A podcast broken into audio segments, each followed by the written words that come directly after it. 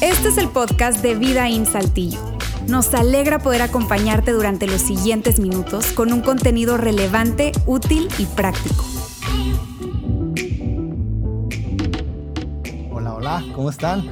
¿Cómo están? Ya tenía rato de no estar aquí con todos ustedes compartiendo el mensaje. Este, no quiero dar por hecho que me conocen. Mi nombre es Alex Fernández o Alejandro Fernández.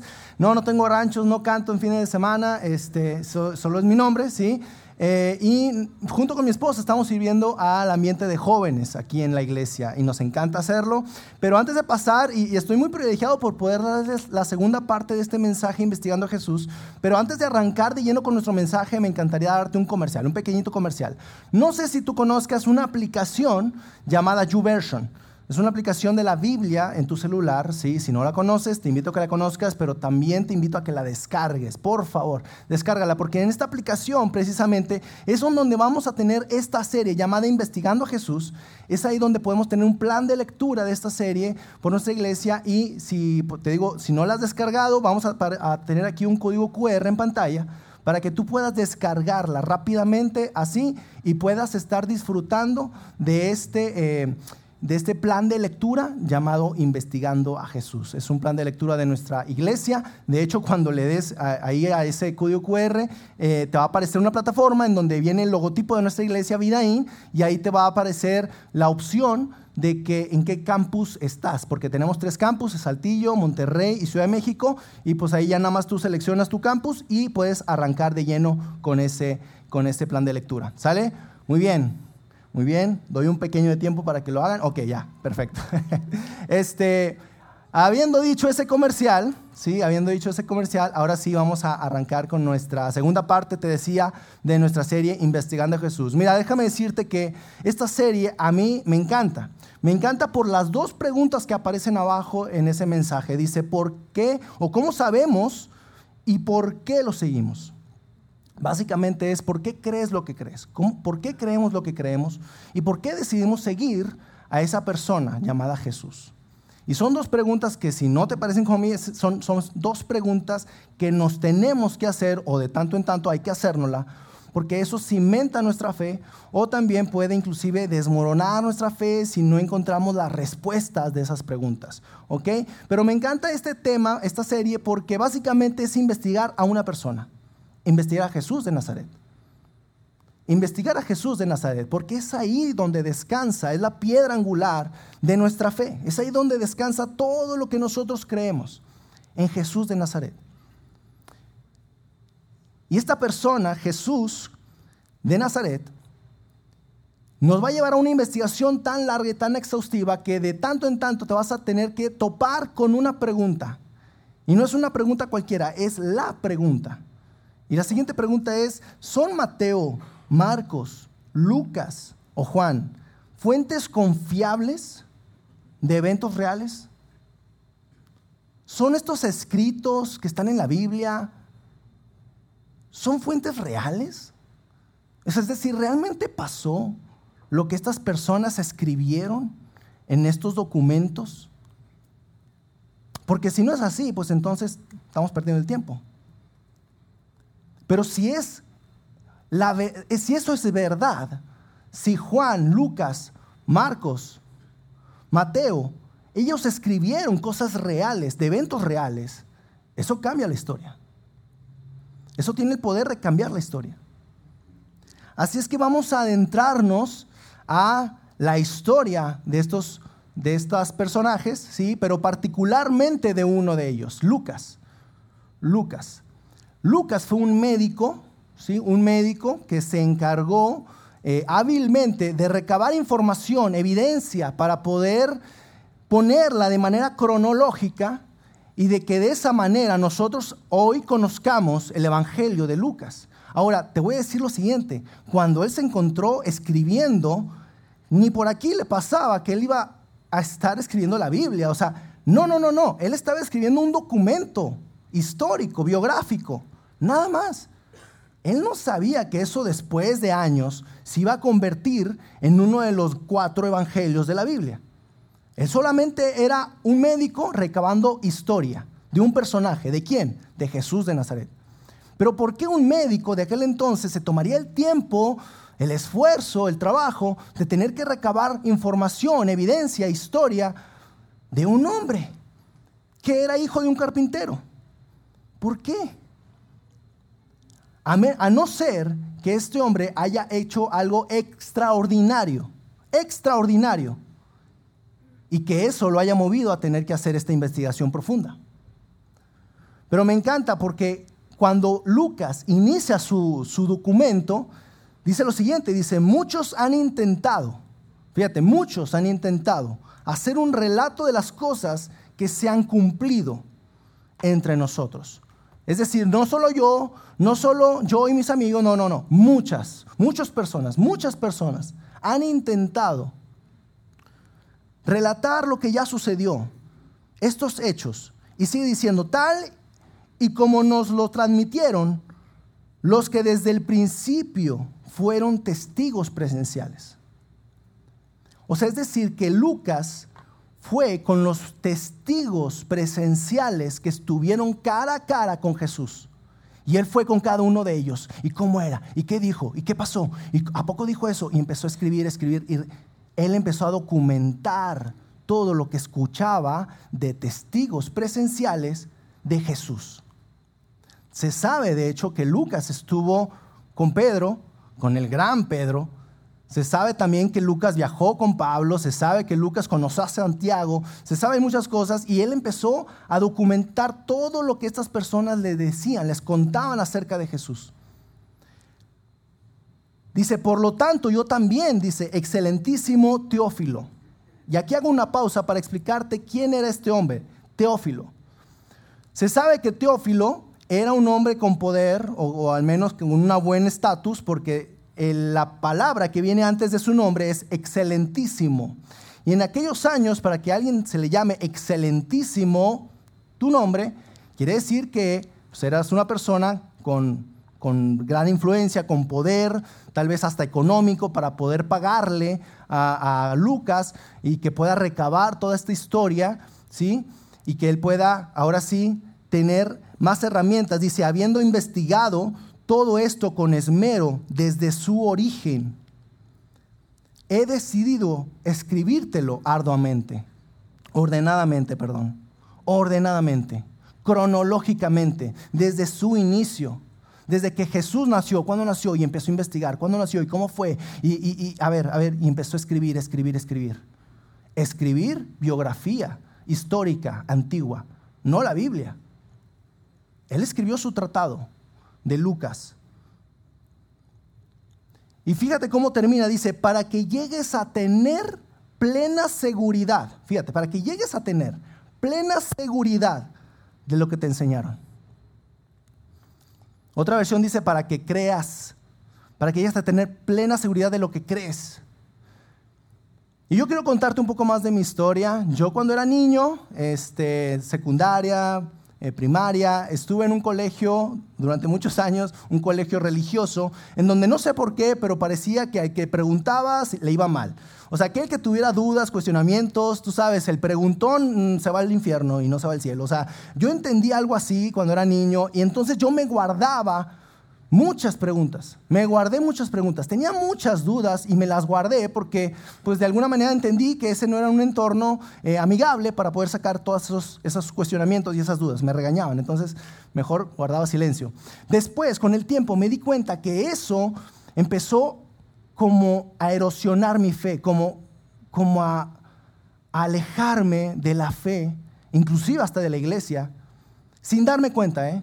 Sin darme cuenta. Pero esos cuestionamientos que yo me hacía, que no me hacían sentido, de repente me empezó a alejar.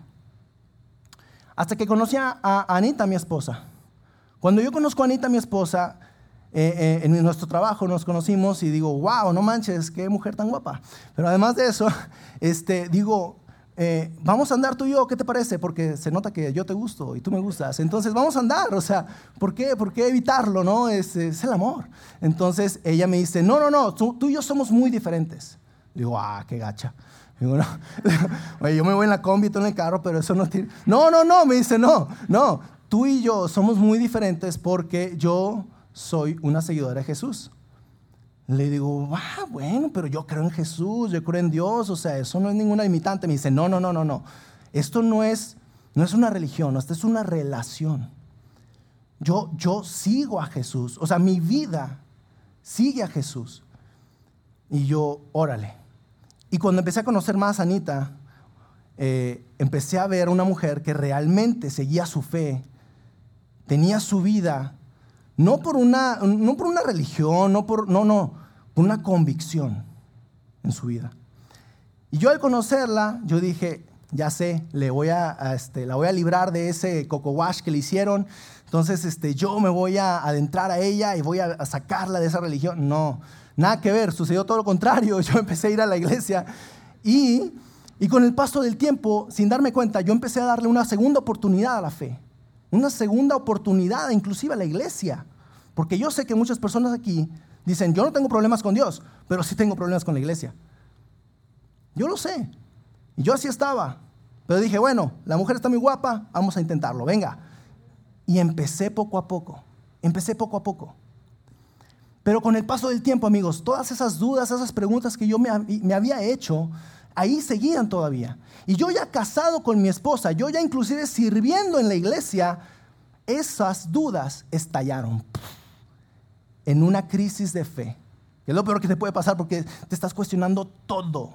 Todo te lo cuestionas y empiezas a dudar de todo. Y esto, ¿sabes qué? Se me hace que esto no es cierto. Ese libro de la Biblia fue hecho por humanos y es para controlar. Y no, esto de la iglesia y nos quieren sacar el dinero te empiezas a cuestionar todo, todo te empiezas a cuestionar. Y yo ya no sabía ni qué hacer. Y fue Dios quien me llevó a conocer la vida de un hombre, la vida de Lee Strobel. Ese hombre es un periodista de, Boston que tiene eh, una historia increíble. Su esposa se va al cristianismo, cree en Dios y se va al cristianismo. Él molesto en una postura de, de ateo, el molesto le dice, ¿sabes qué? Voy a destruir tu fe, voy a destruir la religión en la que tú estás. Con todo el conocimiento que tengo como periodista de uno de los mejores periódicos de Estados Unidos, voy a destruir tu fe. Puedo hacerlo, voy a investigar, voy a llegar al fondo de eso. Y no vas a tener fe a qué seguir, ya no vas a tener religión. Meses después, Lee Strobel se hace cristiano. Su investigación lo llevó a darse cuenta que realmente había evidencias suficientes para creer. Después Dios me mostró otro hombre llamado James Warner Wallace. Este hombre es un ex FBI que lo que hizo fue someter los cuatro evangelios a todas las técnicas que hace el FBI para saber si los, si los escritos de testigos son verídicos o no. Y este hombre tiene un libro increíble llamado Cristianismo Caso Resuelto. Después conocí otro llamado George McDowell. No, bueno, este hombre, de verdad que si, si alguien aquí tiene dudas, yo le invito a que investigue a este hombre. George McDowell, al igual que nosotros, de repente tenemos dudas y él dijo, bueno, basta de dudas, voy a investigar a fondo esto y empezó, hizo un análisis minucioso de todas las evidencias que hay acerca de la resurrección de Cristo. ¿Por qué? Porque si no hay resurrección de Jesús, esto es una broma. Estamos perdiendo el tiempo aquí, estamos sentados con un buen aire acondicionado, nada más. Pero Josh McDowell llegó al fondo de la evidencia que hay y sacó un libro extraordinario llamado Evidencia que exige un veredicto. Y así otro hombre como John Lennox, hoy en vida, John Lennox, un maestro matemático científico de la, de la Universidad de Oxford, increíble, teólogo, buenísimo, con más de siete libros que hacen una defensa a la fe cristiana. Otro hombre, Gary Habermas, un historiador, si se habla de la resurrección de Cristo y qué hombre, qué historiador, ya no religioso, ya no teólogo, un historiador que haya llegado al fondo de la resurrección de Cristo, ese es Gary Habermas. Y cuando yo tenía esa crisis de fe, te decía, empecé a conocer a estas personas, yo dije, wow, de verdad, de verdad que hay suficiente evidencia de peso para poder concluir de que lo que estoy creyendo acerca de Cristo, acerca de Jesús, de su resurrección, es cierto. Es verdad. No son cuentos de hadas. Y ahí terminó mi investigación. Pero yo me di cuenta que yo era un teófilo. Un teófilo, no, no, excelentísimo, porque pues no, ¿verdad? Pero teófilo. Y yo necesitaba un Lucas. Y ellos fueron mis Lucas en ese momento. Dándome suficiente evidencia para yo poder tener certeza de lo que realmente creía.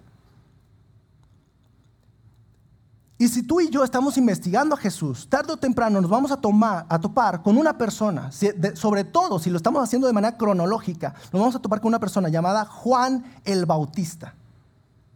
Y no es su apellido, es su oficio. Juan el Bautizador. Juan.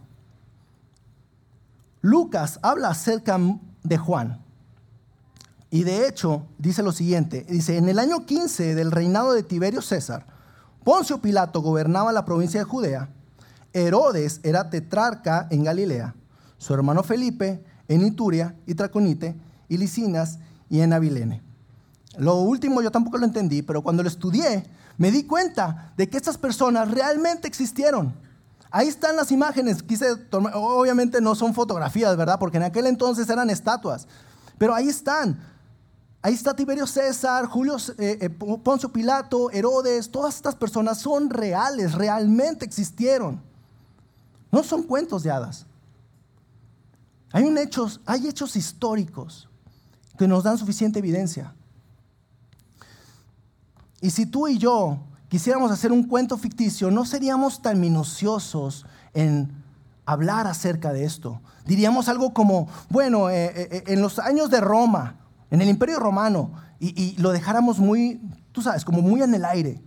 No seríamos tan específicos, porque si somos muy específicos, estamos dejando demasiadas huellas en donde se darían cuenta que realmente lo que estamos escribiendo no es real. A menos de que Lucas dijera, esto es real. Y voy a escribirlo con punto y coma, dónde, cuándo, cómo sucedió, para que se dé cuenta la gente que cuando lo lea, esto es real. Esto realmente sucedió.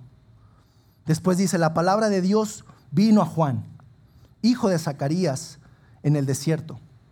Dios le, manda le da un mensaje a Juan el Bautista y le dice lo siguiente.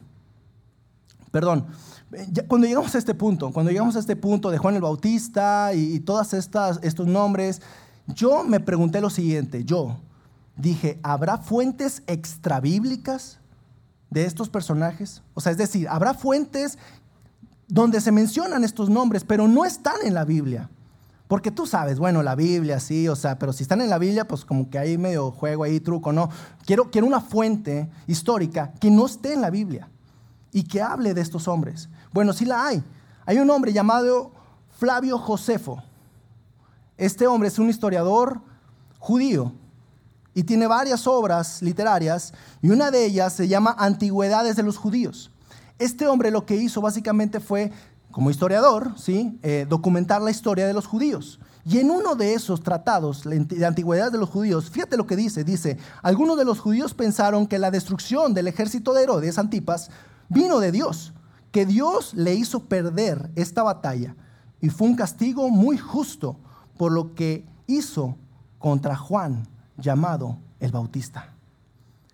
Esto que estamos leyendo, amigos, esto no es Biblia. Esto no es la Biblia. Esto es un documento histórico, un tratado histórico, hecho por Flavio Josefo, un historiador judío. Después sigue diciendo, porque Herodes lo mandó matar, aunque era un buen hombre, y había instado a los judíos a esforzarse en la virtud, tanto en la justicia entre ellos como en la reverencia a Dios. Flavio Josefo, Antigüedades de los Judíos.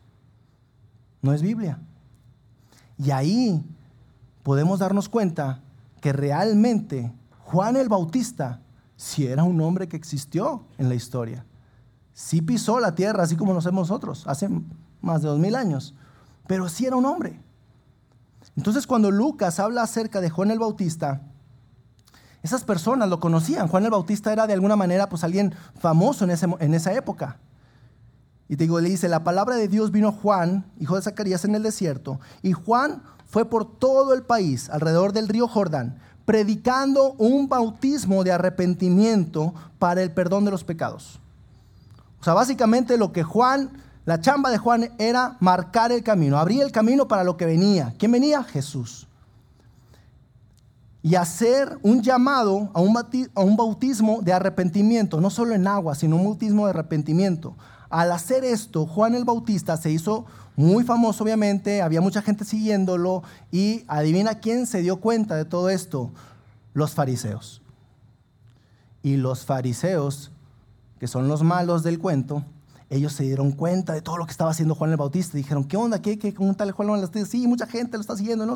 Pues vamos, vamos a encontrarnos con Juan el Bautista porque nosotros tenemos un sistema para el perdón de los pecados. Y no es eso del agua ni de repetir. No, no, no, no. Es matar a una de las ovejas o uno de los carneros y, y ese es el perdón de los pecados. Pero no por medio del agua y todo eso. Entonces ellos estaban molestos y entonces fueron a encontrarse con Juan el Bautista. Y cuando Juan el Bautista, en medio de toda la gente, llegan los fariseos ahí, Juan el Bautista lo recibe y le dice, ¡eh! Bienvenidos, bienvenidos. Camada de víboras. ¡Qué padre! Camada de víboras. Qué bueno que están aquí porque ustedes tienen que escuchar esto que voy a decir. Y les dice, ¿quién les dijo que podrían escapar? ¿Quién les dijo que podrían escapar del castigo que se acerca? Yo imagino ahí a los fariseos, porque ellos eran, no, bueno, amos y señores de la fe en ese momento, de la religión. Entonces ellos, me imagino, no sé, o sea, colorados, así ardidos, en, muy enojados, porque Juan el Bautista les decía camada de víboras y que un castigo les venía. Y fíjate lo que les dice Juan el Bautista, les dice, produzcan frutos que demuestren arrepentimiento. Y le hizo a la gente, produzcan frutos que demuestren arrepentimiento. No sé, yo, entiendo que aquí no tanto, ¿va? Porque son eh, matrimonios muy padres, ¿va? Pero mi esposa y yo nos peleamos de vez en cuando. Este, eh, y cuando en ocasiones nos peleamos, yo le digo, no sé por qué te enojas. Eh, ya, bueno, ok, perdón, perdón. Está bien, ya, perdóname. Ya, vamos a los tacos, hombre. Y mi esposa como que no le agrada esa respuesta. Me dice, es que no estás entendiendo, Alex. No estás entendiendo. Tú no estás mostrando frutos de arrepentimiento. Tú realmente no estás entendiendo mi sentir, me lastimaste. Y que tú simplemente digas, ah, bueno, ya, perdóname, hombre, pues. Eso me da a decir que, que no estás entendiendo realmente. Básicamente Juan les está diciendo, produzcan frutos que demuestren arrepentimiento. Ahora, Juan sabía lo que estas personas estaban pensando y les decía, y no se pongan a pensar, tenemos a Abraham como padre, no se pongan a pensar eso, tenemos a Abraham como padre. Porque las personas de aquel entonces, cuando tenían a Abraham como padre, era como, yo estoy bien con Dios. Yo estoy bien con Dios. ¿Por qué? Porque tengo a Abraham como padre. Y Juan sabía eso y por eso les decía esto. No se pongan a pensar, tenemos a Abraham como padre, porque les digo que aún de estas piedras, Dios es capaz de darle hijos a Abraham. Porque les digo que aún de estas piedras, de estas piedras, o sea, no estas, pero en aquel entonces aquellas, ¿va? Pero no de estas, de estas piedras, Dios es capaz de sacar hijos de Abraham. ¿Qué sucedería, amigos, si Juan el Bautista pasara por estas puertas y llegara a esta iglesia? ¿Qué sucedería si Juan el Bautista nos conoce, nos ve, platica con nosotros? ¿Qué pensaría de nosotros? Si realmente nos conociera. Tal vez, solamente tal vez, pudiera decirnos algo como, y no se digan a sí mismo, pero soy cristiano, hago la oración del pecador.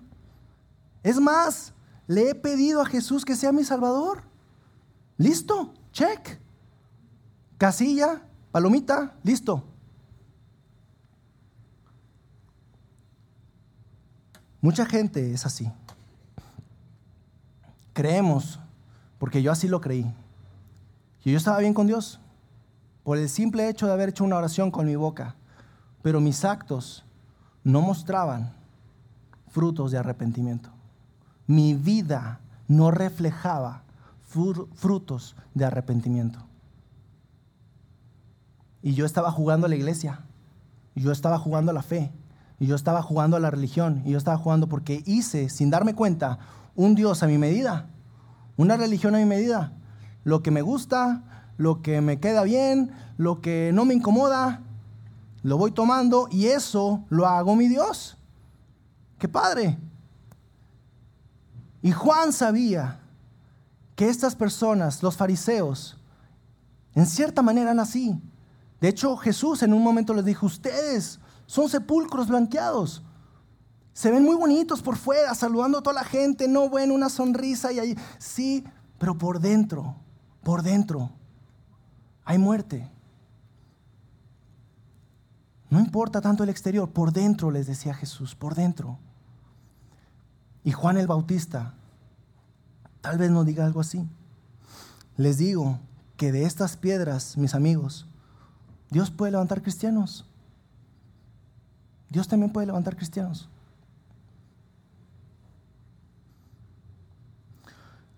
Yo creo que Juan quería sacarlos de una apatía religiosa, de una apatía de fe, de vivir la fe, tú sabes, a media tabla, ¿no? Ahí, voy, voy los domingos, listo, venga, ya.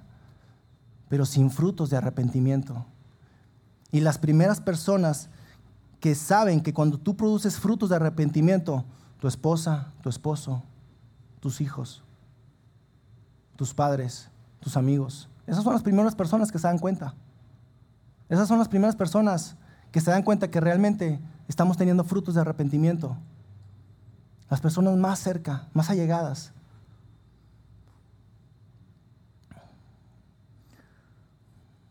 En pocas palabras, Juan lo que quería decirles es, produzcan frutos que demuestren lo que dices que crees y quien dices crees, que creer y en quien dices creer.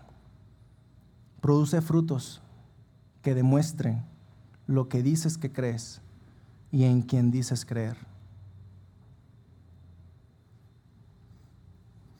Mis amigos, creer en Jesús es un punto de partida. Qué bueno, de verdad, lo, lo, celebro, te felicito si tú en algún momento tú ya le entregaste tu vida a Él, lo, lo aceptaste en tu corazón diciendo esas palabras de que Jesús es tu Señor y Salvador. Qué bueno, qué bien, padrísimo. Pero eso solo es un punto de partida. Eso no es la meta. Eso solo es un punto de partida. Porque si nosotros nos seguimos comportando igual, haciendo las mismas cosas, habiendo dicho o no habiendo dicho eso, ¿qué pesará la gente? ¿No dudarán de nosotros? Si yo les dijera que estuve en España entrenando con Messi y de repente tú me ves jugar fútbol y soy un torpe para jugar fútbol, ¿no dudarías? de que estuve con Messi entrenando? ¿No dudarías eso? Porque no solo es creer, sino es el hacer por los demás. No solo es creer, sino es el hacer por los demás. Tú y yo estamos, de alguna manera, cansados de gente que es así, que únicamente cree, pero su vida no refleja lo que cree. Y para poder ejemplificarlo, traje estas dos cosas que como puedes ver es agua y coca. ¿Sí? Yo sé que hay fanáticos de coca, yo sé que hay adictos aquí a la coca, pero tranquilos, hoy les voy a destrozar su corazón nada más. Este, porque todos, amigos, todos aquí en, en este auditorio, todos sabemos, todos sabemos que la coca es mejor, perdón, allá, allá. Aquellos fanáticos de la coca dijeron, sí, amén, yo eso. No, que el agua es mejor que la coca. El agua es mejor que la coca. Tú y yo lo sabemos. No necesitamos ser, tú sabes, científicos para eso. Tú y yo sabemos, tú y yo sabemos que el agua para tu cuerpo y para el mío es mejor que la coca.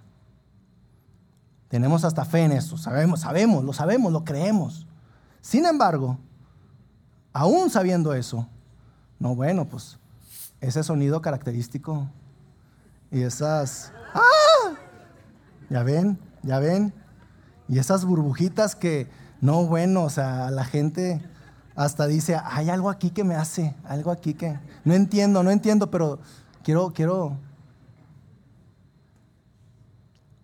aún sabiendo y creemos que el agua es mejor que la coca. Pero nosotros, el que creamos que el agua es mejor que la coca, no nos hace tomarla.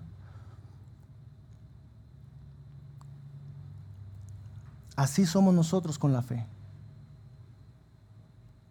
Muchas de las personas saben, saben, saben que seguir a Jesús es bueno. Saben y creen en Jesús como su Señor y Salvador. Ellos lo saben.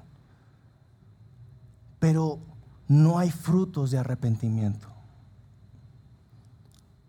No se ven, no los veo. Pregúntale a tu esposa, pregúntale a tus hijos, de verdad, o sea, hay que, hay que examinarnos. A tu jefe, a tus amigos en la escuela. Amor, ¿estás viendo frutos de arrepentimiento en mí? Porque estoy tratando de verdad de seguir a Jesús. No solamente de creer en Él. Estoy de verdad seguir, quiero seguir a Jesús. Y las personas que estuvieron ahí escuchando a Juan el Bautista, seguramente lo entendieron, porque fíjate la pregunta que les hace, la pregunta que le hace, toda la, toda la gente que estaba ahí le, dice la pregunta, ¿qué debemos hacer entonces? ¿Qué debemos hacer? No qué debemos creer, no qué debemos, no, qué debemos hacer. Una acción.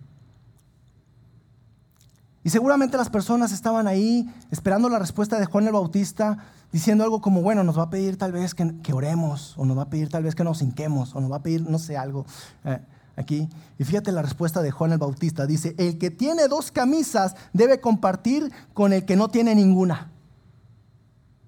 Entonces las personas, yo creo que ah, se, se, voltearon a ver a, a, los lados y dijeron, ah, o sea, se trata de dar mis pertenencias. Ah, o sea, se trata de compartir, de dar, de ser generoso. Ah, yo creí que me vas a pedir una oración, Juan. Yo creí que me vas a pedir algo así más, este, más fácil, más práctico. Y sigue diciendo, y el que tiene comida debe hacer lo mismo. Compartir, dar, ser generoso. No solamente hincar y hacer una oración, sino llevarlo a la acción verdadera. Y después había cobradores de impuestos entre esa multitud le dicen, no cobren más de lo debido, no cobren más de lo debido.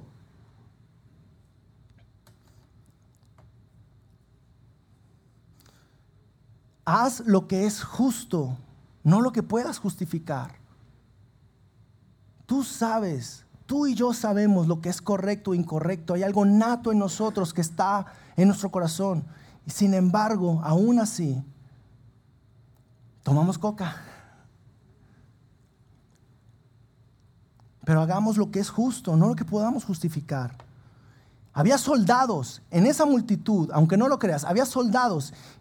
Y los soldados también le preguntaron, ¿y nosotros qué, Juan? ¿Y de nosotros qué? Somos soldados, tenemos poder, tenemos influencia, tú sabes. Le dice, no extorsionen a nadie, ni hagan denuncias falsas, más bien conformes con lo que les pagan. A mí me impresionó el testimonio de un amigo que era policía, ex policía ahora que me decía, no me pagan mucho, pero cuando hacemos operativos me robo lo que se robó el ratero. Yo digo, ¿en serio? ¿Tú te robas lo que se robaron? Sí, pues es que no nos alcanza con el sueldo. No puede ser. Y eso es Juan el Bautista tratando de, tú sabes, hacer que la gente reaccione. Haz algo, haz algo. Y si todavía nos quedan dudas, amigos, yo quiero invitarte a que veas esa pared. Dar, servir y amar. Práctico, acciones, dar. Demos a las personas que no tienen.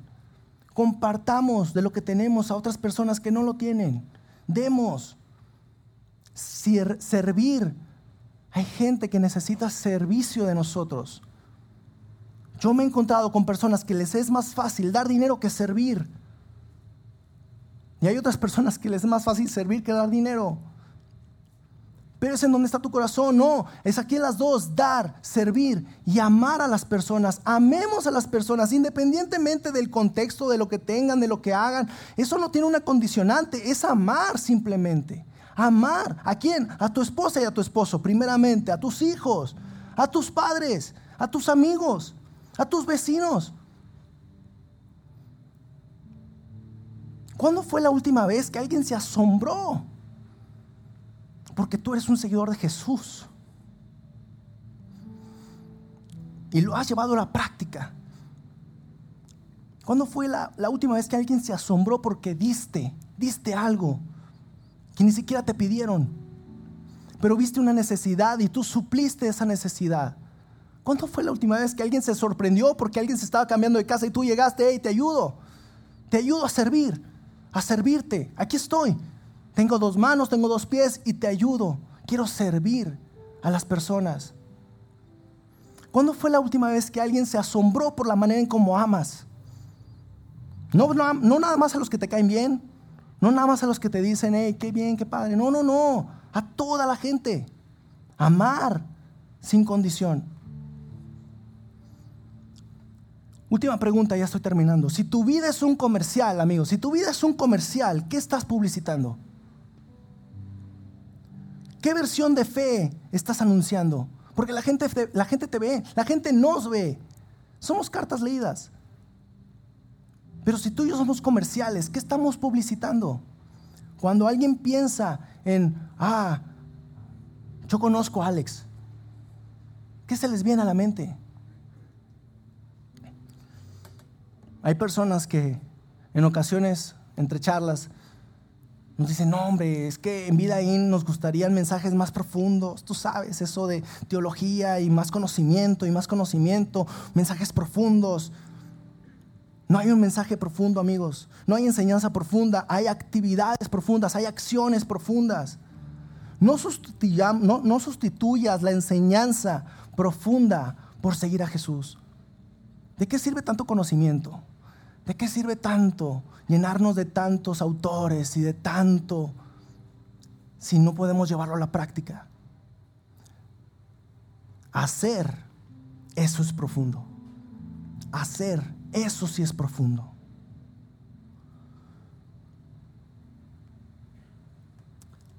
Señor, te damos gracias, Padre. Gracias, Dios. Gracias por por Juan el Bautista, porque hoy en esta tarde nos acaba de dar una lección, Señor. Nosotros no queremos ser únicamente personas que creen. Nosotros, Señor, queremos ser seguidores. Nosotros, Señor, queremos ser personas que siguen a Jesús, que siguen sus enseñanzas. Nosotros queremos ser personas que lleven a la acción cada enseñanza que nos has dado en esta iglesia. Nosotros queremos llevarla a la acción y que nuestros esposos, nuestros hijos, nuestros padres, en, clases, en, nuestros trabajos, la gente se dé cuenta que somos verdaderos seguidores de Jesús.